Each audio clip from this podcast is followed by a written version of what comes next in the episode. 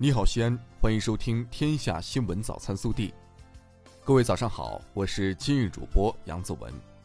今天是二零二零年三月十九号，星期四。首先来看今日要闻。中共中央政治局常务委员会三月十八号召开会议，分析国内外新冠肺炎疫情防控和经济形势，研究部署统筹抓好疫情防控和经济社会发展重点工作。中共中央总书记习近平主持会议并发表重要讲话。习近平强调，在充分肯定我国疫情防控工作成绩的同时，要清醒看到国内外疫情形势的复杂性和严峻性，要毫不放松、抓紧、抓实抓细各项防控工作，绝不能让来之不易的疫情防控持续向好形势发生逆转。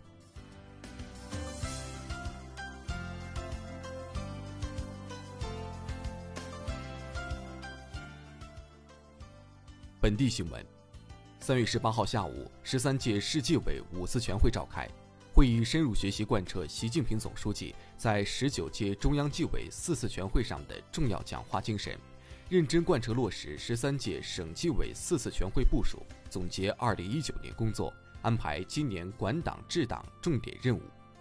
省委常委、市委书记王浩出席并讲话，市人大常委会主任胡润泽、市委副书记、市长李明远。市政协主席岳华峰、市委副书记韩松在主席台就座，省纪委监委第五监督检查室主任姜威龙到会指导，市委常委、市纪委书记、市监委主任卢立群主持。三月十八号，记者从省教育厅获悉，根据全省新冠肺炎疫情防控工作情况，三月三十号全省高三年级开学，有条件的学校实行封闭式管理。四月七号，全省初三年级、中等职业学校毕业班开学。记者十八号从市住建局获悉，按照计划，二零二零年年底前，我市将继续完成剩余三十二条断头路的打通工作。目前，各条断头路已全部复工或启动打通工作。记者十八号获悉，我市重点项目和企业有序快速复工复产，经济社会加速回归正常状态。截至三月十七号，我市一百八十三个市级重点续建项目已全部复工，八十六个新开工项目已开工五十四个，开工率约百分之六十三。记者十八号获悉，截至三月十七号，全市二百二十一家保障民生的大中型超市复工率百分之百，一百零七家商业综合体复工率百分之百。十八号下午。陕西省召开新冠肺炎疫情防控工作情况第二十五场新闻发布会。据介绍，因防范境外疫情输入压力持续加大，陕西实施了最严入境管理。经外省口岸入境中转来陕返陕人员一律填写健康申明卡，所有境外来陕返陕人员均集中隔离十四天。对来自疫情严重国家和地区人员设置专用查验通道。十八号起，西安机场航班落地开舱后，西安市公安特警将向机上人员广播，告知信息申报的法律责任，并对机上人员信息登记表填写情况进行筛查，确保信息掌握准确全面。记者十七号从市科技局了解到，二零二零年我市科技工作将持续发力，预期目标是新增一千家国家高新技术企业，总数超过四千六百家。三月十八号上午，随着两架飞机降落在西安咸阳国际机场，陕西省第三批医疗队、陕西国家中医医疗队共一百七十名医护人员圆满完成支援武汉救援任务，平安回家。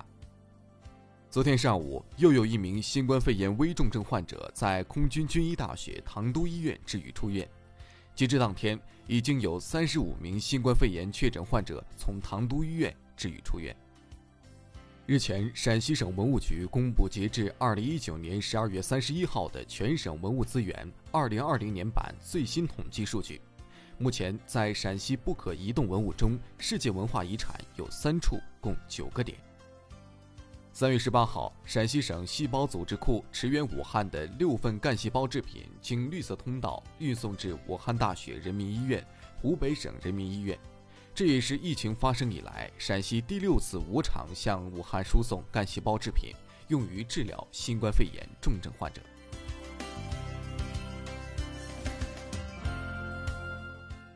暖心文他们一遍又一遍的向我们道谢这一刻我觉得所有努力都有了意义。西安交通大学博士生董鑫在湖北家乡加入以防控疫情为主的志愿服务队伍单日录入一千五百名村民的体温信息，经手五十余份通行证手续，累计负责跟进超过一百人的动向信息，在志愿服务岗位上累计一百五十个小时服务时长。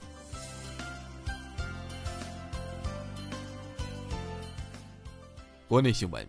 外交部发言人耿爽十八号表示，北京时间十九号晚，中方将同十余个欧洲国家政府官员和公共卫生专家举行视频会议，交流防控经验。目前，欧洲抗疫形势趋于严峻，中方愿本着人类命运共同体理念，向欧方分享经验，提供力所能及的帮助。公安部交通管理局近日下发通知。部署全国公安交管部门集中开展夜查统一行动，严查酒驾、醉驾等严重违法行为，遏制酒驾、醉驾多发势头，稳定全国道路交通安全形势。文化和旅游部十八号表示，截至三月十六号，全国已有二十八个省区市三千七百一十四家 A 级旅游景区恢复对外营业，复工率超过百分之三十。已恢复开放的旅游景区主要为山岳型景区、开放型景区和市民公园等室外旅游场所。民政部日前印发《志愿服务组织和志愿者参与疫情防控指引》，要求各地继续动员志愿服务组织和志愿者积极有序参与疫情防控工作，在疫情应急响应终止前，不跨区域开展非必要的线下服务，不开展人员聚集性志愿服务活动。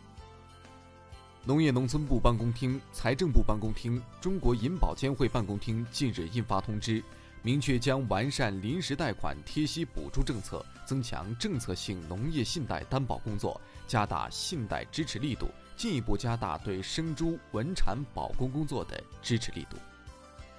中国工程院院士钟南山十八号表示，新冠肺炎疫情发生在武汉，不等于源头在武汉，这是个科学问题。没有搞清楚就随便下结论是不负责任的。最高检十八号消息，中共海南省委原常委、海口市委原书记张琪涉嫌受贿一案，由国家监察委员会调查终结，移送检察机关审查起诉。日前，最高人民检察院依法以涉嫌受贿罪对张琪作出逮捕决定，该案正在进一步办理中。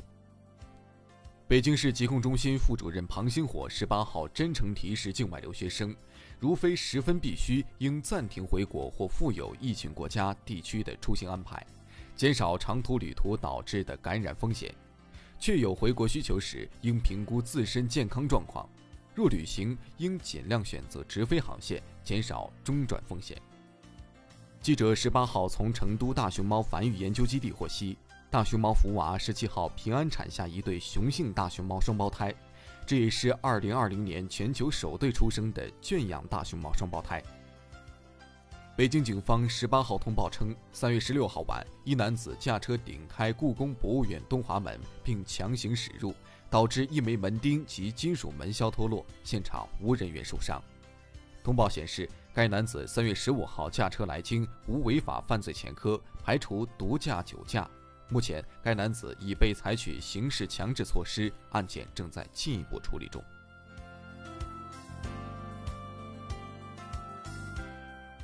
微调查，国家卫健委日前印发《公众科学戴口罩指引》，普通公众居家、户外无人员聚集、通风良好，建议不戴口罩；处于人员密集场所，在中低风险地区，建议应随身备用口罩。不少人反映戴一整天口罩很不舒服，有人耳朵勒得疼，有人甚至闷出痘痘。你戴口罩的时候遇到过什么问题？更多精彩内容，请持续锁定我们的官方微信。明天不见不散。